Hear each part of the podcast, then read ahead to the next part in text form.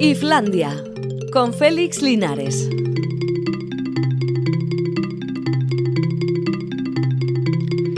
Arrachaldeón, ya estamos aquí. Esto es Islandia y este es el programa de la cultura, así que no necesitamos explicar nada más, porque también se ha convertido en una costumbre que Alberto Zubeldia esté manejando los mandos técnicos. Se ha convertido en costumbre que Quique Martín no venga, bueno, desde el lunes y hasta el próximo lunes, por supuesto, que aquí le esperamos. Pero esto no se detiene, la cultura sigue adelante y nosotros tenemos que dar eh, referencia de lo que pasa por el mundo, como por ejemplo que a Emmanuel Carrer le han dado el premio Princesa de Asturias de las Letras y bueno, pues supongo que habrá, como siempre, gente que esté de acuerdo y gente con la que, eh, que no estará de acuerdo con esta decisión. Pero hay que reconocer que Emmanuel Carrer es un autor que se ha ganado el prestigio trabajando duro y contando historias y escribiéndolas en libros que han sido como muy populares. Por si hay algún despistado por ahí, diré que Carrer es uno de los inventores de eso que se llama autoficción, es decir, que él mismo se ha metido en las novelas entendiendo que aunque lo que se cuenta allí es básicamente verdad, puede estar alterado por él mismo como elemento disruptor. Es decir, aquello de la mecánica cuántica, que el, medidor de temperatura altera la temperatura, pues vendría a ser esto. Este hombre escribía novelas, digamos, normales, como El bigote o Una semana en la nieve, pero de repente, y a partir del adversario, descubrió que había un filón y que a él le resultaba más cómodo meterse como personaje en la solución de los terribles asuntos que se contaban. El adversario es la historia de aquel tipo que fingió una vida inexistente y que una vez que la economía fue cercándole y se fueron descubriendo todas sus trampas, acabó matando a su familia y bueno, pues se descubrió en eso todo el pastel. Después de eso escribió Limonov de Vidas Ajenas, una novela rusa y yo creo que las dos últimas son El Reino y Yoga, donde el bueno de Carrer es cada vez más protagonista, porque estas cosas se empieza por poco y acaba ocupando mucho. En El Reino habla de su adscripción al cristianismo, aunque habla de otras muchas cosas, pero poniéndose él como ejemplo de individuo que durante un tiempo no fue muy religioso, pero que al final la tradición acabó imponiéndose. Y en el caso de yoga, pues es también él el protagonista en el sentido de que busca en el yoga la solución incluso a sus enfermedades físicas, no digamos ya las mentales, que esas parecen más difíciles de arreglar. Pero todo eso escrito con un gran estilo y con mucha intensidad. Yo creo que este es un premio perfectamente concedido. Por otra parte, eh, como lo mencioné ayer, continúo con la historia, qué gran preocupación la enfermedad, el COVID de algunos de los miembros de la selección española de fútbol, ¿no? Bueno, pues ya se ha aclarado el asunto y van a darles una dosis de Janssen, cometiendo dos irregularidades. Lo voy a decir sin mala intención, ¿eh? Yo ya estoy vacunado, pero me quejaría si les dieran a una gente tan joven y por otra parte les dieran una vacuna que está desaconsejada para menores de 40 años. La gente no se da cuenta, claro. Dicen, le vas a dar una de dos dosis y les va a pillar en mitad del campeonato la segunda dosis, la vamos a liar, van a tener vomitonas y así. Bueno, pues a veces las leyes y todo esto mm, hay que cuidarlas un poquito. Hablando de leyes y todo eso, en Inglaterra los músicos se han puesto en contra de las plataformas eh, Spotify, por poner un ejemplo, pero bueno, Apple eh, Music también y el resto de las plataformas de música, básicamente porque dicen que no les pagan lo suficiente, que son unos centavos de nada y que ellos han puesto ahí la música y que quieren que les paguen más. Incluso reclaman al gobierno para que les obligue a pagarles más. Y uno se pregunta si verdaderamente está para eso el gobierno o ellos mismos no tienen una medida de presión. ¿Qué les importa a los Rolling Stones quitar su música de Spotify si eso le supone una cantidad ridícula dentro de las enormes fortunas que tienen todos ellos. Pues habrá que ser un poquito más consecuente y, bueno, pues no me pagas lo suficiente, esto es un negocio. Así que si no me pagas lo suficiente, no te doy mi producto, arréglate tú como quieras. Pero ahí están, oye, no solo los Stones, sino Paul McCartney, Kate Bush, eh, Noel Gallagher, Coldplay, hasta Van Morrison, ¿eh? que siempre habíamos pensado que era un desprendido de este tipo de cosas, o la mismísima Yoko Ono. Pero bueno, al final todo el mundo queremos que nos paguen más. Voy a ir luego cuando termine este programa al despacho de dirección y voy a preguntar a ver qué, qué pueden hacer con lo mío. Bueno, tenemos un concurso en marcha. ¿Os acordáis de él?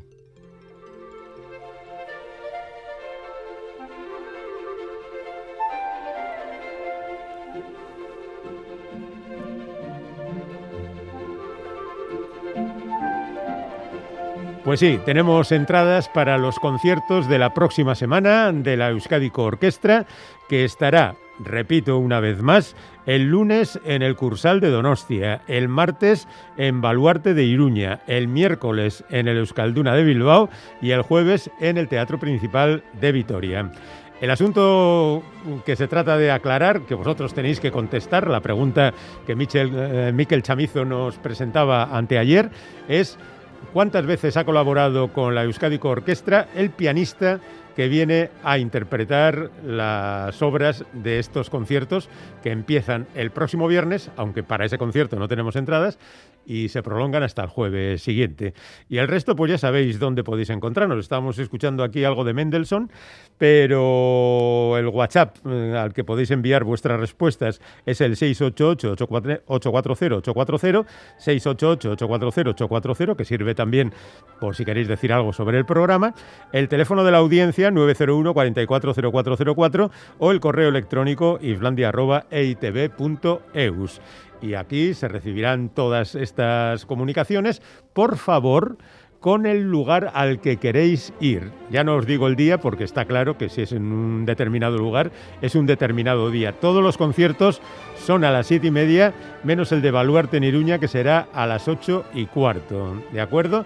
Por favor, decidnos dónde queréis ir, porque si no, nosotros nos liamos y andamos peor. Igual tenemos que llamaros para preguntároslo. Bueno, pues para evitar todo eso, añadid este dato y, a ser posible, también el nombre para que si os toca y os llamamos, hola, buenas, que te llamo aquí de Radio Euskadi, pues diríamos, hola, eh, Jordi, ¿qué tal? Mm, pues eso. Bueno, pues vamos a celebrar los 80 años de John Lord. John Lord fue el teclista de Deep Purple eh, fundamentalmente. Participó en otros muchos grupos. Estuvo, por ejemplo, en el legendario, la legendaria grabación del You Really Got Me de los Kings. Después estuvo, después de Deep Purple, estuvo en Whitesnake. Luego en un grupo que se llamó John Loran de Gemini Band y ha colaborado con multitud de gente. Y es uno mm, de los primeros al que los que se le ocurrió juntar una orquesta sinfónica con un grupo de rock. En el año 70 hizo aquello de concierto para grupo y orquesta. No fue el primero, ¿eh? de hecho los Modi Blues tres años antes ya habían incluido una orquesta sinfónica en sus días del pasado futuro. Pero bueno, la verdad es que a los Deep Purple les quedó muy bien y ahí queda para la historia su legado. Legado porque murió hace nueve años, en 2012. Y justamente cuando murió se hizo una encuesta entre los músicos que le conocían y en la encuesta se preguntaba cuál era la canción más representativa y todos contestaron que Highway Star. Todos no, gran parte de ellos dijeron que era Highway Star. El bueno de Lord tuvo una importancia capital en el grupo. De hecho, en prácticamente todas las canciones le dejaban un ratito para que experimentara con su órgano Hammond. Y en esta canción, por supuesto, tras dos minutos de canción-canción, aparece el hombre con su órgano y, y suena así. Thank you.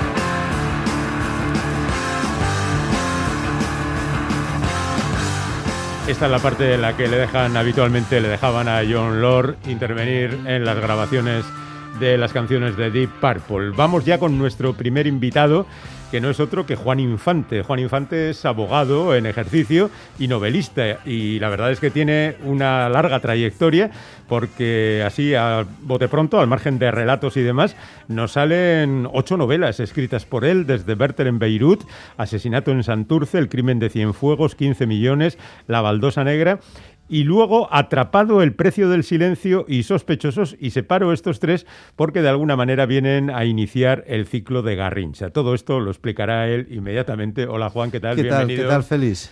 Bueno, eh, tenemos aquí Sí, recién sí. aparecido Sospechosos, tu Sospechosos, nueva sí, novela. sí. Eh, digo yo que hay un ciclo que empieza en Atrapado, sigue con el precio del silencio y de momento desemboca en Sospechosos, protagonizado por un tal Garrincha, que mira, yo no soy dado al fútbol, pero me han dicho que fue un futbolista famoso. Sí, sí, sí. La verdad es que eh, efectivamente el protagonista principal de las últimas tres novelas, que son las que edita Erein, anteriormente las anteriores había editado con, con Iría, que es una, eh, una editorial de San Sebastián, y ya eh, he empezado con Erein y empecé con este, con este protagonista que efectivamente siempre lo consideraban el, el- el- el- futbolista más querido eh, de Brasil, incluso más que Garrincha, es un poco anterior ah, que, a- que Eh, Pelé, un poco anterior eh, a Pelé, era Patizambo y era un hombre, eh, bueno, unas cualidades deci- de- de- fantásticas, ¿no? Y entonces, bueno, eh, salió ese nombre, no sé por qué, y al final, pues, pues ha continuado ahí. Él no tiene nada que ver ni con el fútbol, ni con Garrincha, ni tiene nada que ver el tema. Él es de, nacido en Portugalete, pero vive en Bilbao, vive en, en Olaveaga, y allí es donde, donde inician, inician todas sus pesquisas, porque porque bueno, eh, es, es un hombre retirado ya de Lampa, es decir, eh, jubilado entre comillas, porque es Sí, un hombre tiene jo- 45 años. Sí, es un hombre joven, pero al final, eh, porque le tira la, la acción y el suspense y la intriga, o porque recaban sus servicios, se acaba complicando la vida de una forma bastante habitual. Oye, qué complicado es levantar un personaje. Ahora decías, Mm. por ejemplo, que salió el nombre de Garrincha, y a ti se te ocurrió poner Tomás Garrincha Sí, a sí, este sí. personaje. Y luego es un tipo, como decías ahora mismo, que no se parece a Garrincha porque es un tío alto, el otro no lo era. ¿Cómo se crea un personaje? Sí, bueno, yo eh, el, el personaje, mm, es decir, en la novela negra es muy habitual que el, el personaje estándar sea o un detective privado, o sea, eso es mucho en la novela, sobre todo americana, o un policía, o un policía, un inspector de policía, un policía. Es decir, estos son los las grandes estrellas. Luego hay alguna, ¿no? pues Perry Mason era un abogado, hay otros que es, es que Calle Escarpeta es una forense, pero en general son detectives eh, mm, o, o policías. Yo quería un personaje que fuera distinto y que eh, mm, fuera como la contranovela, es decir, que, que fuera eh, precisamente del mundo, entre comillas, de los malos, es decir, de los que fueran los protagonistas de la novela, que no es algo inusual porque eh, Patricia Highsmith, eh, Ripley, Ripley era, era, era un personaje amoral además y eso, y es el personaje principal que tiene seguidores por todo el mundo porque al final aunque sea muy malo, nunca quieres que le cojan, ¿no? Y Moriarty y, otros muchos. Yo, hay un escritor francés, no es muy conocido, aunque le editó Alfaguara, que el personaje protagonista era, era, era, eh, era del País Vasco francés, John Aramandía, que vivía en un pueblecito de, al lado de los Pirineos, en Sara, y era un hombre que ya estaba retirado allí, pero seguía recibiendo contratos para realizar eh, bueno, se, eh, era un asesino profesional. exactamente. Garrincha no es un asesino profesional, pero es un hombre que, resuelve, resuelve eh, de problemas y resuelve chantajes y resuelve mm. crímenes. Mm, atendiendo, atendiendo servicios de gente con la cual anteriormente conocía o tenía sus relaciones. Bueno, aquí tenemos una historia, empieza con una boda y es curioso porque al final la gente que está en esa boda ya es conocida por los lectores de tus novelas anteriores, porque muchos de ellos han tenido que ver con Garrincha anteriormente. De hecho, el propio Garrincha va allí y como si fuera el padrino, hay alguien que se acerca a él para decirle, oye, mira a ver si arreglamos lo mío, porque eh, no sé si tenías, estabas pensando en los Corleones. No, no, no pensé en los Corleones, pero efectivamente. Eh, se puede hacer el símil. Eh, bueno, eh, sí, empieza con una boda, una boda en, las arenas, en, el marítimo de Labra, una boda de postín, en el cual, pues tanto por la persona que se casa, el chico que se casa, como por la, novia, que precisamente Garrincha va a hacer de padrino de la novia, porque es una chica que le ha, le ha salvado de bastantes problemas y con un origen... En, las novelas anteriores. En las novelas anteriores muy complicado. Y entonces, efectivamente, la familia Echevarría, que es la familia protagonista de de, la novela, eh, uno de ellos empieza a tener problemas y sabe, sabe de dónde viene Garrincha y ya en, en el marítimo de la obra le dice, oiga, tengo que hablar contigo porque me tienes que ayudar y ahí, y ahí empieza, empieza un poco hmm. a, complicarse las cosas para Garrincha. Pero no contaremos demasiado porque estamos ante una novela de suspense. Pero lo curioso del caso, perdóname Juan, es que hay personajes en esta novela que se remontan a tus primeros trabajos. Por ejemplo, María Ucelay, yo creo que nació en tu segunda novela, Asesinato en Santurce, ¿no? Eh, correcto, María, María Ucelay, yo la, eh, nace en, en, en Asesinato Santurce creo que también participa en otra y ya lo olvida. Y, realmente mucha gente que siguió, que me ha ido leyendo, eh, le gustaba ese personaje. María Ucelay es la abuela aquí, la abuela del que se casa, es una mujer mayor de ochenta y tantos años, ha tenido una vida muy turbulenta, aunque es de una familia eh, adinerada de, Neuri, eh, que juega al bridge en, el marítimo, pero que ha tenido también sus problemas, problemas con drogas, problemas eh, casi, casi en el mundo en el mundo delictivo, aunque se ha salido de él, y, efectivamente la he recuperado en la novela anterior y en esta ya, ya participa. Y también hay dos, dos protagonistas importantes que ya participan en varias anteriores, que son los inspectores de, la policía, los inspectores de la Archaina. ¿no?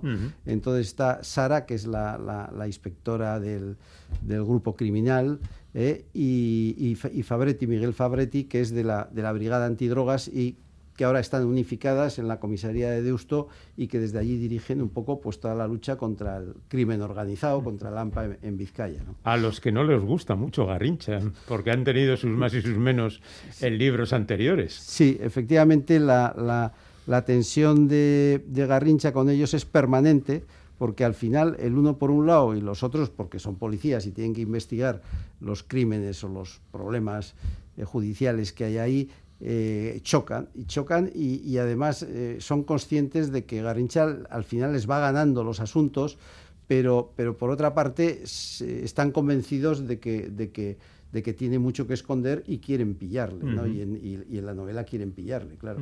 Bueno, el personaje ese, no, no voy a contar demasiado, ¿eh? no, que no se preocupen los oyentes, el personaje ese que pide la ayuda de Garrincha, en un momento determinado se descubre que tiene un pufo bastante importante y, por supuesto, aquí pasa lo que tiene que pasar, aparece gente amenazante, hay un asesinato, hay, eh, el propio Garrincha se ha metido en unos jaleos tremendos, Pero en esta novela, y lo mismo en las anteriores, eh, alguien que trabaja como abogado debería meter más abogados. Los abogados también suelen tener una presencia bastante importante. Antes mencionabas a Perry Mason, pero ¿no, has querido mezclar la vida profesional con esto? No, en alguna, en alguna aparece alguna, algún, algún abogado, eh, a veces no aparece. Eh, el, abogado es un personaje además que, en la novela policíaca en general y, en, Estados Unidos eh, no, no, está muy bien visto y no tiene esto, ¿no? Es decir, hay, hay anécdotas. Yo eh, me recuerdo una novela que, que empezaba. Eh, hacía, eh, eh, era invierno y hacía tanto frío en Nueva York que incluso se veía a los abogados con las manos en sus propios bolsillos. Y, luego, cuando, cuando el, inspector le, le dice al, mafioso que le han detenido, estás perdido, búscate un buen abogado. Él dice, perdón, inspector, si es bueno no puede ser abogado. es decir, que esa tradición también del abogado está ahí. Entonces, en esta novela última no hay, no hay una presencia eh, relevante de, ningún abogado, en otras sí, pero nunca he querido que sean los, los, protagonistas principales de la novela. Bueno, el personaje está retirado, como decimos, vive de las rentas, mm. vive en Olaviaga, como decías, pesca, en realidad no pesca nada, pero va a, mojar al, gusano. Sí, sí, él va a, él va a pescar casi a diario. Mm y, aunque sabe que no va a pescar nada, eh, tira la caña en Olaveaga y pasa sus buenas horas y dice que eso le da mucha tranquilidad de espíritu y que le, hace, le sirve para pensar, para... ¿Estás pensando en hacer eso cuando te jubiles? Pues eh, no, es mala idea, lo que pasa es que nunca, nunca he sido muy, muy de pescar, vamos, he pescado... Cuando era muy joven sí solía pescar algo, pero más en río que en... Que, Bueno, esta novela transcurre en Bilbao fundamentalmente, pero hay que reconocer que también viaja un poco. No sé si con ese cuento te has ido a recorrer los escenarios, por ejemplo, lujosos hoteles en Madrid y demás, o ya los conocías previamente. Sí, bueno, normalmente los escenarios que utilizo salvo alguna excepción, es decir, eh, son sitios que conozco, es decir, Bilbao conozco porque, porque llevo muchos años viviendo en Bilbao y, lo conozco bastante bien, ¿no? Y conozco muy bien La Viaga y conozco otros barrios y, por supuesto, donde se desarrollan. Lo mismo pasa en, en Guecho, en Las Arenas, en Portugalete, en Baracaldo, es decir, eh, eh, conozco eso. Y, los, los, los, los, hoteles y restaurantes, bueno, sale un hotel, sí, lujoso en en, en, Madrid, que lo conozco, pero vamos, sin, mm. más, vamos. Y la Sociedad Bilbaína de Bilbao. la Sociedad Bilbaína, sí. La, Sociedad Bilbaína es, eh, bueno, es un club de, mm, peculiar, de estilo inglés, eh, muy clásico, con unas normas muy... Eh, bueno, pues muy, muy, muy, muy, muy de la, de la bueno, de la antigua, de la antigua época, en algunas, aunque un poco rígidas, un poco mm. rígidas, pero bueno, pero da mucho, da mucho para esta, para esta novela, para el comienzo de esta novela daba, daba mucho. Y además, pues bueno, pues ha sido, es, es, un centro también de la burguesía bilbaína, donde se ha reunido siempre, pues bueno, como el marítimo también, eh, y por eso tiene una presencia eh, activa aquí, es decir, se da el contraste de, por un lado, de Lampa, por así decirlo, y por otro lado de, de, de bueno, de de las clases sociales que también tienen negocios que esconder y que, y que chocan ahí. ¿no? Tienen contactos en las altas esferas. Nos dice un oyente, en referencia a Garrincha, que al parecer su nombre era Manuel Francisco dos Santos, Brasil 1933-1983, todo un campeón, 1,63 de altura. De altura, correcto, es, es así. es así y era patizambo, sí. Empieza la, la, novela que lo, lo, recuerda de que el, famoso arquitecto brasileño Niemeyer eh, decía que la belleza no está en la línea recta, sino en las curvas, como lo demuestran los árboles del cerrado, que es en el Mato Grosso, y las piernas de Garrincha. Que eran curvas. Oye, en estos días eh, se celebra la Feria del Libro de Bilbao. Mm. Supongo que has tenido ocasión de charlar con tus lectores, porque ahí vais normalmente a firmar. Ahora mismo, ¿cuál es el, tipo, el perfil del lector de novela negra?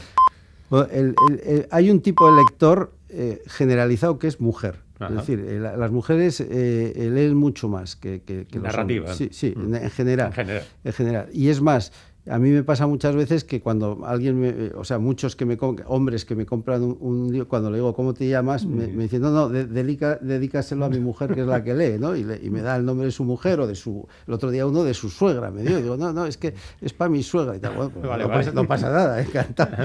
Es decir, la mujer lee mucho más y eso si lo ves incluso en el metro, yo vengo todos los días en el metro y te fijas y, de, y, el 80% de los que van leyendo más son, son mujeres. La, la mujer lee más que el hombre y, pero lee más de todo, ¿no? En la novela policíaca quizá el hombre se incorpora más a ese tipo de, novela, novela negra, novela policíaca, y, yo creo que es, el, prototipo es, un, es, una persona eh, de edad mediana, es decir, eh, la gente muy joven probablemente tenga unos hábitos todavía distintos que se pueden ir incorporando a la lectura, de edad mediana con predominio de la mujer. ¿eh? Bueno.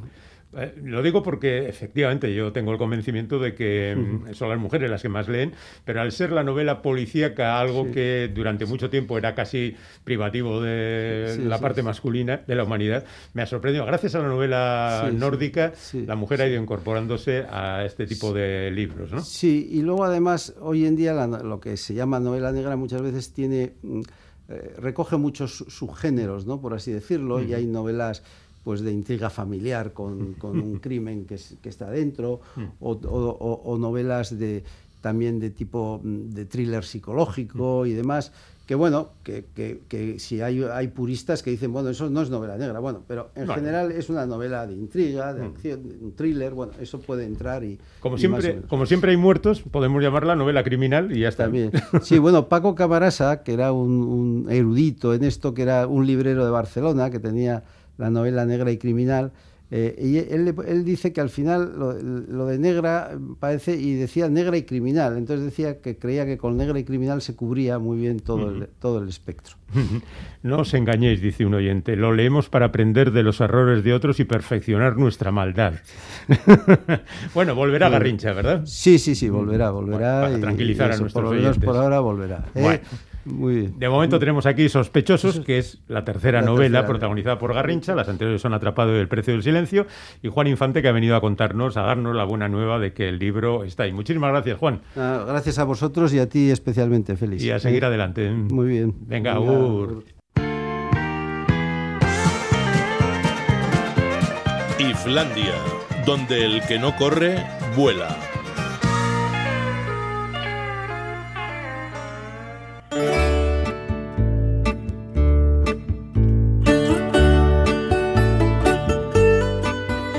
Ahora vamos a presentar nuestra tertulia quincenal de humanidades que llega hasta todos ustedes por gentileza de Uscu y Cascuncha. Así que vamos a hablar de un tema generando confianza en Navarra que seguramente les va a interesar. Pero bueno, lo primero que tenemos que hacer es saludar a nuestro contacto en Uscu y Cascuncha, Juan Aguirre, Arrachaldeón. Arrachaldeón, Félix. Bueno, pues hablemos de que toda sociedad plural que aspire a una convivencia democrática se enfrenta al desafío de gestionar los desacuerdos que surjan en sus y de generar confianza entre personas que piensan de forma distinta e incluso que se identifican con culturas diferentes. En torno a este asunto de capital importancia para nuestro presente y nuestro porvenir, dentro de siete días se va a celebrar un foro en Pamplona organizado por Eusko y Cascuncha. Así es, el título de este foro es Nuestros desacuerdos, generando confianza entre diferentes en Navarra. Esto no, no, surge de la nada, sino que es producto, es una fase más de un, trabajo de largo recorrido, con más de dos años, en el que se ha ido elaborando un trabajo, un informe que se presentó precisamente ante la Comisión de Relaciones Ciudadanas del Parlamento Foral el pasado 19 de, mayo y que es el punto de anclaje, el punto de partida para esta jornada, para dar un paso más adelante en este generar confianza entre diferentes en Navarra. Mm. Y vamos a hablar, si te parece, Félix, con una persona que ha participado a lo largo de este proceso y que además va a intervenir el próximo miércoles en la jornada, que es Carmen Inerariti. Arracha León, Carmen. Arracha León profesora del Departamento de Sociología y Trabajo Social y miembro del Instituto de Investigación Social Avanzada y Comunitas de la Universidad Pública de Navarra, en la cual además dirige un grupo de investigación titulado Política, Identidad y Cultura. Carmen es autora de muchos, numerosos trabajos sobre políticas de gestión de la diversidad en Europa, o sea que es una persona súper adecuada para hablar de este tema. Pues hablemos entonces, Carmen. La jornada del próximo miércoles se inscribe en el proyecto Gestión Democrática de la Diversidad en Navarra, del que ya hemos hablado. Eh, no obstante, conviene que recordemos cómo surgió y qué objetivos persigue este programa de trabajo liderado por Uscubi Cascuncha con la colaboración del Gobierno foral. Bueno, este proyecto surge con el objetivo de buscar consensos que permitan avanzar hacia la convivencia entre las diferentes identidades culturales presentes en en Navarra, pero es una convivencia entendida como algo que va más allá de la mera coexistencia y que implica conocimiento, implica aceptación, implica respeto, interacción eh, positiva entre los grupos. Y para buscar esos consensos se ha desarrollado una serie de mesas de agentes sociales, de ciudadanía, a partir de las propuestas del denominado Grupo de Personas Expertas y de ahí ha surgido este informe, que es el punto de partida para la jornada del próximo... De la semana que viene. La semana que viene, eso es. Eh, Carmen, te vamos a pedir que nos hagas una pequeña radiografía, es el tema es suficientemente complejo para que no nos metamos en grandes honduras, pero sí una pequeña radiografía de cuál es la realidad sociocultural navarra. ¿Tú qué destacarías de la convivencia en el territorio foral y de los factores pues, que, la, que habéis captado, que son los que distorsionan o que son generadores de desconfianza? Yo creo que todos somos conscientes, y así también se puso de manifiesto a lo largo de las diferentes reuniones del proyecto, que los principales nudos que afectan a la convivencia navarra tienen que ver con dos cuestiones. En primer lugar, todo lo relacionado con la memoria y las víctimas de todo tipo de violencia. Y en segundo eh, lugar, lo relativo a la diversidad ideológica e identitaria, que puede abarcar los temas de género, el pluralismo en relación con el derecho religioso o con los nuevos movimientos migratorios y en, contrario, y en concreto la diversidad derivada de las diferentes identidades culturales y en relación con el, con el euskera, que es donde se ubica el proyecto de Eusko y Cascunza. Y en este aspecto, la diversidad de Navarra es un hecho indiscutible, que todos aceptamos que es así. El problema se sitúa, en primer lugar, en las actitudes hacia esa diversidad, en la aceptación de la legitimidad de las diferentes formas de sentirse navarro, de sentirse navarra, sin que nadie tenga la exclusiva, y como una derivada de esas actitudes en las políticas desarrolladas para gestionar esa diversidad. La diversidad y el pluralismo son hechos dados, pero la convivencia hay que construirla. Y el proyecto de Eusko y Cascunza pretende precisamente establecer los presupuestos que nos permitan avanzar en la construcción de dicha convivencia. Bueno, eh, parece que hemos perdido un poco de volumen en tu, ah, en el sonido de tu teléfono. A ver, háblanos, Carmen. A ver, ahora estoy en la calle. Sí, sí, bueno, no te preocupes. La calle, una calle pamplonesa. bueno, en tu intervención en la jornada de la próxima semana vas a analizar diferentes manifestaciones del pluralismo en la comunidad foral de Navarra. ¿Qué nos puedes anticipar? Mm. Bueno, yo pretendo mostrar con algunos datos eh, dónde nos encontramos en estos dos últimos ámbitos de diversidad que acabo de mencionar el ideológico y el identitario. Y bueno, ya también puedo adelantar que en lo ideológico somos una comunidad bastante centrada y la mayor diversidad y quizá también la posible polarización aflora cuando se nos pregunta por nuestro sentimiento identitario y ahí predominan las identificaciones híbridas, ¿no? Lo, eh, quien se siente vasco-navarro, navarro-español, pero además aunque hay un porcentaje importante de personas, en torno al 40%, que afirman sentirse navarras, luego las tramas discursivas que conforman esa identidad son variadísimas y ahí es en lo que se, centró en este punto la primera parte del, del proyecto de Eusko y Cascuncha, en tratar de ver si había eh, bueno pues unos mínimos, unos significados compartidos entre las diferentes maneras de sentirse navarros, de sentirse eh, navarras. Bien, toda esa pluralidad da, lugar a una gran diversidad que hace de Navarra y de su sistema de partidos un interesante caso de, estudio. Entonces, partiendo de ese hecho de la diversidad, quiero tratar de mostrar algunas dificultades, pero también las oportunidades que ahora se presentan para gestionar esa pluralidad, tomando siempre como referencia algunas de las propuestas normativas que orientan la gestión de la diversidad cultural en, en Europa. Pues muy bien, mm, Carmen, pues, pues vayamos en esa dirección un paso más, porque es evidente que atravesamos un periodo de enorme polarización, tanto ideológica como afectiva, no aquí, es que incluso afecta a las más antiguas y de democracias, las más consolidadas, la británica, la estadounidense. Bueno, ¿esto cómo se desactiva? A ver, ¿cómo podemos, qué presupuestos nos pueden servir para fundar la convivencia con esos mínimos de confianza que has mencionado y de escucha mutua? Bueno, yo tengo la sensación de que la polarización ideológica, tanto la ideológica como la afectiva, se da más en el ámbito de la confrontación política, más que a nivel de la sociedad civil. Y esto creo que hay que situarlo en un contexto más amplio. Hace ya, pues llevamos ya unos cuantos años, desde el año 2014 más o menos, en los que no solamente en España, sino también en las democracias de nuestro entorno, eh, se están produciendo unos grandes eh, fenómenos de, de, volatilidad electoral, ¿no? de trasvase de votos de unos partidos a otros, también a nuevas formaciones políticas que van surgiendo.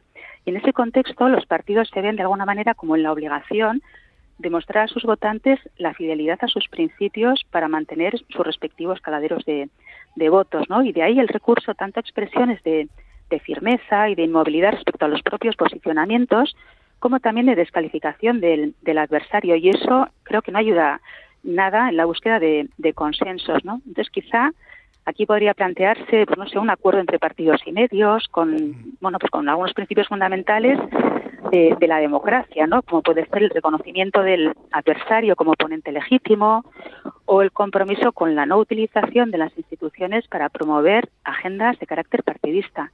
Y lo primero podría exigir quizá la elaboración de un código ético compartido donde se proscriban ciertas prácticas como esa descalificación del adversario. Creo que todo eso eh, ayudaría bastante a no generar crispación también en la sociedad civil. Claro, porque al final acaba empapando todo esto en la sociedad civil. No se quedan solo en el ámbito de la política, claro. Claro, sí. Bueno, en cualquier caso, conviene también echar un vistazo al exterior. Creo que en esa jornada, recuerdo nuestros desacuerdos, generando confianza entre diferentes en Navarra, también se van a presentar algunas experiencias de gestión de la diversidad cultural en países de nuestro entorno. Está bien aprender de lo que nos puedan dar los demás, ¿no? Sí, o sea, yo creo que hay, propuestas normativas y programas impulsados tanto por el Consejo de Europa como por la Unión Europea o desarrollados también en otros países eh, cercanos política y culturalmente al, nuestro. Pero pienso que también en el momento actual en Navarra hay algunos puntos en los que apoyarse para avanzar en la convivencia. Yo quería señalar tres. En primer lugar, creo que en Navarra hay un tejido social importante y una ciudadanía comprometida con lo común y con los derechos humanos. Un tejido social, además, que se ha visto activado durante el proceso participativo que ha desarrollado ahora el Gobierno de Navarra para la elaboración del primer plan de convivencia y derechos humanos. Y ese tejido social activado sería también como bueno pues un, un punto positivo, no un punto de anclaje, que habría que aprovechar buscando también no solo encuentros de arriba abajo y abajo arriba, sino también encuentros horizontales entre una ciudadanía con diferentes sensibilidades. Y un segundo punto, bueno, pues la propia iniciativa que acabo de comentar, ¿no? Del gobierno para elaborar ese primer plan de convivencia y, derechos humanos. Y además es un plan en el que eh, se ha hecho un gran esfuerzo por contar con la implicación de diferentes actores políticos y sociales. Creo que eso es un, bueno, pues es un contexto, es una oportunidad que no deberíamos desaprovechar. Y finalmente, un tercer aspecto que quería comentar es que en Navarra, pues la propia pluralidad eh, nos ha llevado a que tengamos una larga tradición de pactos que han posibilitado, la formación de, gobierno. Y ese es un activo de nuestra convivencia política, de nuestra cultura política, que nos permite también avanzar en la, en la convivencia y derivado, insisto, precisamente de esa diversidad, ¿no? Y a eso puede referirse también, entre otras cosas, ¿no? La consideración de la diversidad como un valor, ¿no? En la medida en que nos ha forzado, de alguna manera, a llegar a acuerdos. Sí, y, Carmen, ya que estamos citando lo positivo, quizá en un momento hablaremos de lo, de lo, negativo, pero en este informe que ha desarrollado Euskui Cascuncha se manifiesta que la juventud actual tiene una actitud más abierta que sus mayores ante el problema identitario, la lengua, la diversidad cultural. Esto, mm, bueno, tú además como docente crees, estás en contacto con nuevas generaciones. ¿Qué puedes decir? ¿Hay motivos para la esperanza en este, a medio plazo al menos? Pues mira, yo la verdad que tiendo a ser positiva, ¿no? Prefiero, ya que estamos hablando de construir la convivencia, prefiero ver lo positivo. Y desde luego creo que sí que hay motivos para la esperanza en este sentido, ¿no? Y yo, bueno, se me ocurren dos ideas.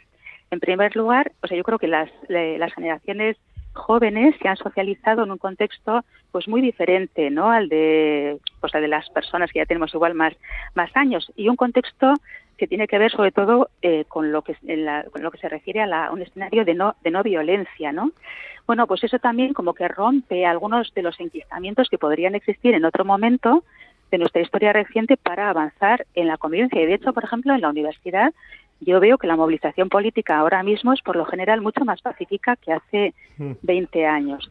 Y un segundo aspecto que yo también quería, mm, aspecto positivo que quería destacar es el aumento del interés por las cuestiones políticas que se observa la juventud actual. ¿no? Yo que llevo 25 años, 26, dando clase de este tipo de cuestiones en la Universidad Pública de Navarra, pues es que en, en principio a la gente no le interesaban mis asignaturas y en cambio ahora veo que cada vez hay un mayor interés. Entonces creo que todo ello puede aportar una mirada pues mucho más fresca, a la vez que comprometida a esos viejos nudos que dificultan la convivencia en nuestra comunidad. Pues vamos a quedarnos con este golpe de esperanza, ¿no? Sí. Yo creo que es conveniente y esperar lo que salga de esta jornada que recuerdo será el próximo miércoles, el 16 de junio, en una única sesión matinal y en formato híbrido. O sea, habrá parte presencial en Civicán de Pamplona y online a través de la plataforma Zoom. Así que quien desee participar puede inscribirse libremente a través de la web de Eusko y Cascuncha. Muchísimas gracias, Carmen, por acompañarnos este rato y darnos las vías por las que se mueve todo esto. Muchas gracias. Gracias, Bueno, Juan. Venga. Te esperamos dentro de dos semanas para la última de esta temporada. Efectivamente, aquí estaremos. Feliz. Vale, un abrazo. Hasta dentro de 15 días. Agur.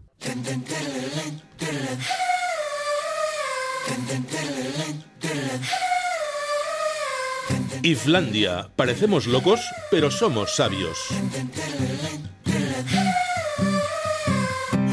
Estos te importa.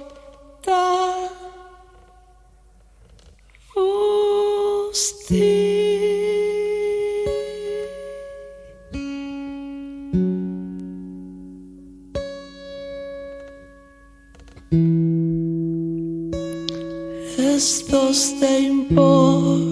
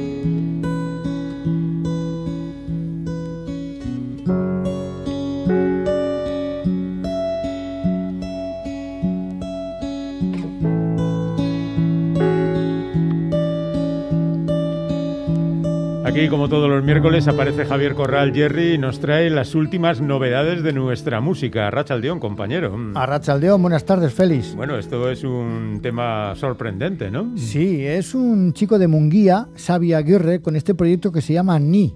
Mm. O sea, yo. ¿eh? Está claro. Mm. Y es un LP que saca ahora Emenes Dagos Sorionik. Aquí no hay felicidad. Mm. ¿eh? La música lleva un poco a eso. Es su tercera referencia son cinco canciones. Él mismo dice que desde el silencio, las imperfecciones del rasgado de guitarra y la dulce aspereza de su voz que va envolviendo. Esta canción se llama Busty y también él decía que representa ese lugar en el que decides eh, que ya no te importa mostrar tu herida. En esos momentos en los que intentas agarrarte a algo, pero solo encuentras el viento. Muy poético. Bueno, la canción va creciendo desde ese inicio ahí con la voz, la guitarra, luego se van sumando um, piano desde el principio, violines, chelos, juegos de ecos, delays, etcétera, etcétera. Y como digo, es uno de los temas de este LP que saca ahora, Ni de Munguía. Lo ha grabado el, el propio Xavier Aguirre en su estudio de Abaleche, en Munguía, exceptuando también voces y guitarras acústicas que realizó en un convento, el convento San José de Zumaya. Ahí es nada. Con buena sonoridad, evidentemente. Desde luego. Bueno, este es el primero, pero hay más. Sí, hay más. Vamos ahora con un grupo de pop de Bilbao que se llaman Airu. Eh, dos canciones nuevas publican, un single, un joven cuarteto bilbaíno mixto, lidera eh, Irune Vega. Eh, los otros son Eric González, Miquel Izarra y Patricia Chanove.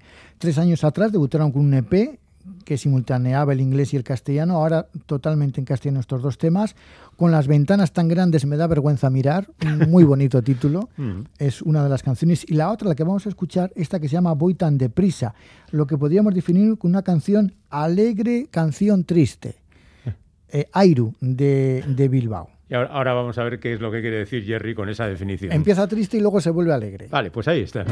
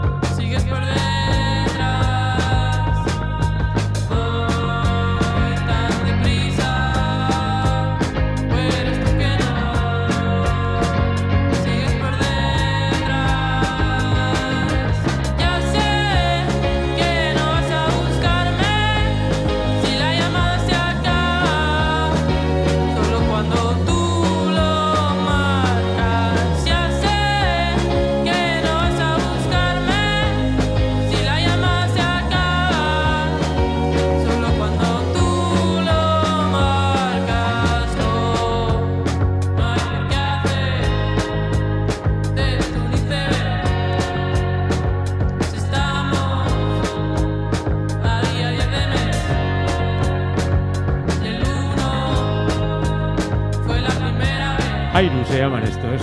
Airu, exactamente. Cuarteto bilbaíno. El disco, que es un single en vinilo, como antiguamente. Estas cosas ya no pasan. ¿eh? Aparte de, lógicamente, el formato digital o el no formato digital. Bueno, pues lo publica un sello catalán, Snapchat Club, junto a una compañía francesa que es Hayden eh, by Records. Ahí es nada, de Bilbao. Muy bien. Airu. Y nos... una tercera canción? Sí, nos despedimos eh, con un grupo de Donosti, también formado mixto, chicos-chicas. Aquí hay tres chicas y dos chicos. Se llaman Las Penas. Hemos empezado con que aquí no hay felicidad y acabamos con Las Penas. Pues llevamos un día hoy. Fíjate, ¿eh? no sé cómo vamos a acabar. Pero no, esto es música más alegre. El LP, de hecho, un EP de ocho temas que van a publicar ya, se titula Sin Dolor. ¿eh? Las Penas, pero sin, dolor. dolor. Está bien lo va a sacar Expediciones Polares, lo cual va a suponer el estreno de esta editorial como sello. Y el adelanto es esta canción llamada Hacer Rabiar, con un videoclip grabado y dirigido por Imanol Costas. Como digo, son tres chicas, María, Adriana y Sayoa, y dos chicos, Miquel y Pedro, y definen su música, esto te va a gustar, bueno, lo de garaje y yeye, eso está más que visto, pero lo de happy punk ¿Eh? Happy Punk. Está bien, ¿eh? Punk feliz. Puede ser algo así. Sí, sí. Bueno, pues tiene su gracia. Puede ser algo así. Mm. Ellos, algunos vienen de bandas como Marro, Cafeín, Las Primitivas o The Lookers y para Sayo Adriana es su primer grupo. Las Penas, Hacer Rabiar. Bueno, pues con Hacer Rabiar nos quedamos sin intentar hacer rabiar a nuestros oyentes. Más que nada porque mañana vamos a tener Islandia aquí a las 4 y el viernes vamos a tener también eh, la mesa crítica para la que te citamos ya. Como todos los viernes, aquí estaremos. ¿Cómo está la actividad musical? Bueno, pues ha habido algunas cosas, aunque todo lo que se prevé, digamos, ya es para el verano o para después del verano. Alguna, incluso ya se prevén algunas actuaciones internacionales para ya para, noviembre. Ah, poco a poco se va abriendo la cosa. nos alegras un poco el espíritu, querido nos van Quitando, se nos van quitando las penas. no, no, las penas las vamos a ah, escuchar ahora enteras tranquilamente, sin ningún problema con esta canción. Nos vemos mañana de nuevo a las 4 de la tarde en Islandia y esperamos que paséis un buen día. Gracias, Jerry, por acompañarnos. Agur, agur. Y ahora las penas y hasta mañana.